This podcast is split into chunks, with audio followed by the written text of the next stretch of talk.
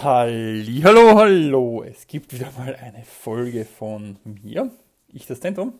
Und heute machen wir wieder eine Buchrezension. Und zwar, es geht um das Buch Range von David Epstein. Epstein, ja. Ähm, ISBN 9780735214484. Äh, ein Link zu dem Buch zur zu Amazon ist in den Show Notes, damit ihr das auch findet. Ähm, ja, der ganze Titel ist Range Why Generalists Triumph in a Spe Specialized World. Ähm, also, ich finde das Buch, also ich habe mir, ich habe das Buch sehr schnell gelesen. Ähm, er, Epstein kommt eigentlich, hat vorher schon ein Buch geschrieben, The Sports Gene und hat Sportler analysiert, warum die so erfolgreich sind und warum und welche Gründe und so. Und genau das macht er in diesem Buch auch, nur nicht nur auf Sportler, sondern auch auf andere Lebensbereiche. Und er analysiert hier in diesem Buch äh, verschiedene Menschen, verschiedene Tätigkeitsbereiche, ob, äh, ob quasi frühe Spezialisierung oder Gene irgendeinen Ausdruck, irgendeinen Einfluss auf deinen Erfolg haben.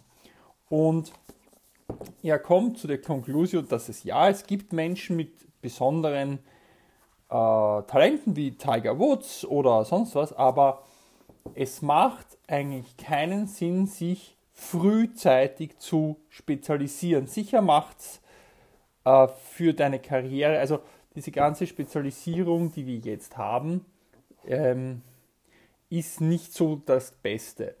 Weil er sagt, er, er sagt, also er schreibt in seinem Buch auch, dass je spezialisierter etwas ist, desto leichter ist es, in, von einem Computer oder von einem Roboter zu übernehmen, weil es so leicht ab, abbildbar ist in Einsen und Nullen.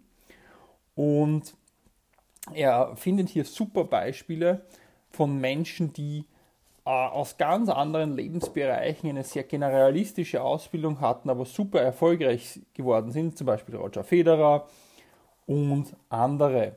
Und für mich ist dieses Buch sehr, sehr einsichtig und sehr, ähm, also sehr nicht tief geschrieben, sondern sehr konsequent geschrieben und er ähm, geht auch also er hat auch viele Studien angeführt, er hat auch äh, einen guten Research hinter dem, äh, dem was er sagt.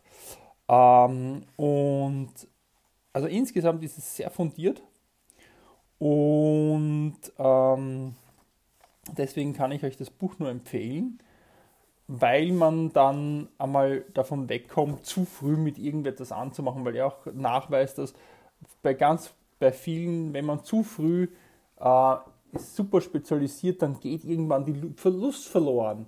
Oder dann, also zum Beispiel, er geht da, ähm, er hatte das Beispiel von der amerikanischen Militärschule West Point und sagt halt, ja, die suchen sich die besten Studenten, also die besten Schüler aus und dann äh, haben die fünf Jahre Ausbildung und dann gehen die aber nach diesen fünf Jahren, die sie abliefern müssen, gehen die woanders hin weil die gar nicht die, die mehr die Faszination haben, sondern weil die schon so spezialisiert sind, so tief drinnen sind, dass, sie, dass es gar nicht mehr weitergeht und dass die, dass die Faszination nicht mehr da ist, weil sie es zu lang gemacht haben, zu spezial gemacht haben.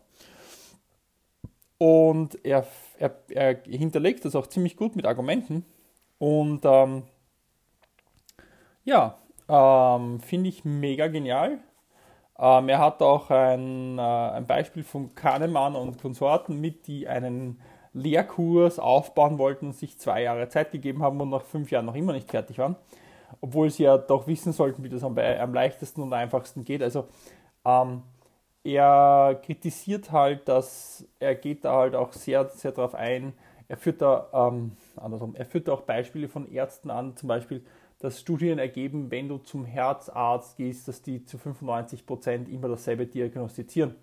Und also ähm, er sagt halt, wenn du in einem Fachbereich bist, dann gehst du in einem Spezialbereich, dann gehst du sehr, dann kommst du quasi nicht aus diesem Fachbereich leicht hinaus. Und er, er, ähm, er führt halt Beispiele an, wie du über diese Mauer schaust, wie du aus anderen Bereichen Einflüsse reinnimmst und warum Menschen, die eine general, generalistische Ausbildung haben, es eigentlich einfacher haben, ähm, über, diesen, über ihre Bereiche hinauszuschauen und Connections zu machen, die weitergehen als im Fachbereich. Also mega interessant, kann ich nur empfehlen, finde ich gut zum Lesen. Ja, und genau, das ist es. Ähm, ja, also, äh, nur zu empfehlen, ähm, David Epstein, ähm, Range, ja, finde ich super. Tschüss. Halli, hallo zu einer neuen Folge von mir im Podcast. Heute auf besonderen Wunsch gibt es äh, mal wieder ein Buch. Und zwar Exponentielle Organisationen von Salim Ismail. Ähm, ISBN schreibe ich euch dann rein. Ähm, in dem geht's, in dem Buch werden Organisationen, Organis äh, Organisationen analysiert, die im neuen Zeitalter, also im Informationszeitalter, entstehen und geboren werden, so wie Amazon, Apple, Google ähm, und andere. Und die Konstruktionsprinzipien ähm, dieser Organisation analysiert, beziehungsweise auch die, wie komme ich von einer alten, quasi alten Organisation zu einer äh, exponentiellen Organisation. Und er hat am Anfang ähm, quasi was äh, erklärt er, was ist eine exponentielle Organisation und was treibt sie an und da meint er, das ist der, äh, der nennt es Massive Transformative Purpose, dass du einen Massive Transformative Purpose brauchst. Und in diesem Buch beschreibt er ganz gut, was das ist und ähm, nennt auch Beispiele, genau, was so ein MTP ist. Ähm, dann erklärt er im Kapitel 4, ähm, was, was so im Inneren einer exponentiellen Organisation ähm, alles sein sollte, also welche Schnittstellen, welche Dashboards, was unter Experimentieren und Autonomie und äh, zu verstehen ist und wie sich soziale Technologien, also Facebook, Instagram und äh, das Internet auf solche ähm, Organisationen auswirken. Vor allem geht darauf ein, was ähm, wie sich das mit Community Building auswirkt und wie sich Communities, also wie aus Communities dann erfolgreiche Expon äh, exponentielle Organisationen entstehen. Also sehr, sehr genial beschrieben.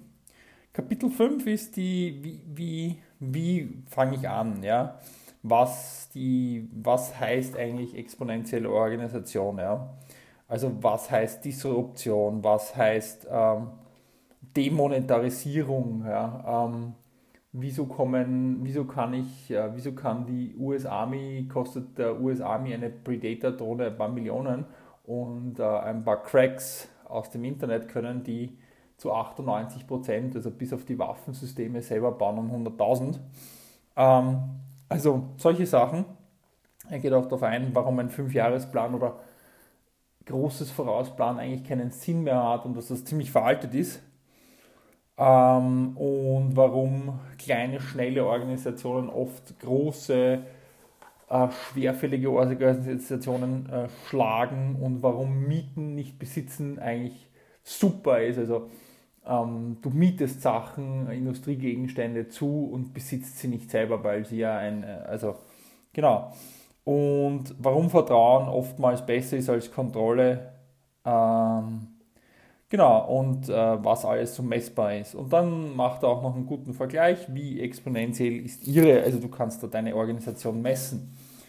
Und Kapitel 6 geht es dann darum, Exo gründen, ähm, also welche Risiken hast du, Ausführungsrisiken hast, hast du, was musst du machen. Also er geht da ziemlich genau darauf ein, wie du ein Team zusammenstellst, die Durchbruchsidee, er arbeitet hier mit Business Model Canvas, ähm, Geschäftsmodell finden, den Most Valuable Sales Point finden, Und dann hat er noch äh, Scales und Ideas, die er im ersten, zweiten Kapitel erklärt. Das sind zwei Modelle, nach denen in seinen Augen exponentielle Organisationen arbeiten, welche Kultur drinnen ist. Und er hat immer sehr, sehr gute äh, Beispiele und Bullet Points am Ende der Kapitel, womit das Lesen halt, womit er die Sachen wieder zusammenfasst und das Lesen super wird.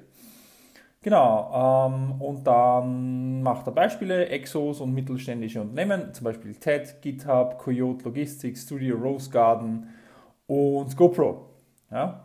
Und dann für große Unternehmen, wie kann ich, wie muss ich die Führung transformieren, was heißt, vor, wie geht es mit dem Vorstand, welche Bildung braucht es, welche Kompetenzen und Führungs brauchst.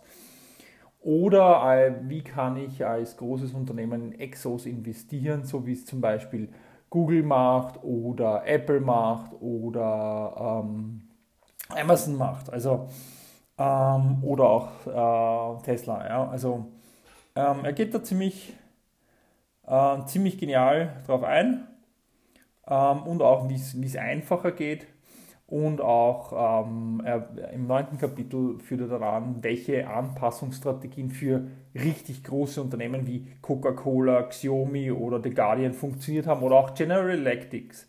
Ähm, und er hat auch so eine Skala, an der, du, an der er bewertet, wie, welche Kriterien sie eines XOs in seinen Ausführungen halt erfüllen. Das finde ich mega genial. Und dann hat er im zehnten Kapitel noch ähm, die exponentielle Führungskraft, ähm, welche Führungskräfte brauchst du und was müssen die können für eine XO.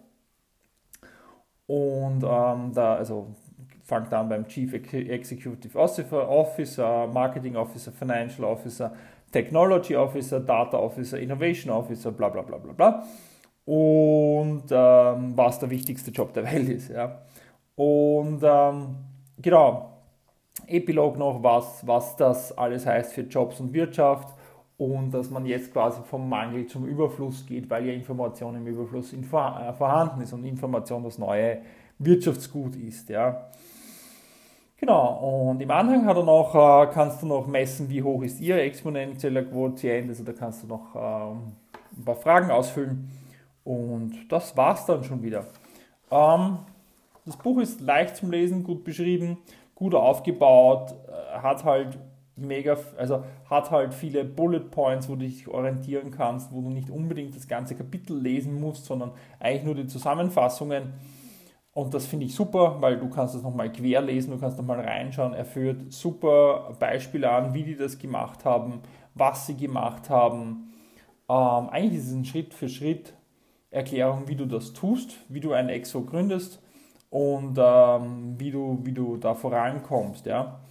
Und deswegen kann ich dieses Buch eigentlich ähm, generell nur empfehlen. Und ähm, ja, so ist das. Ja, also finde ich super. Ähm, genau.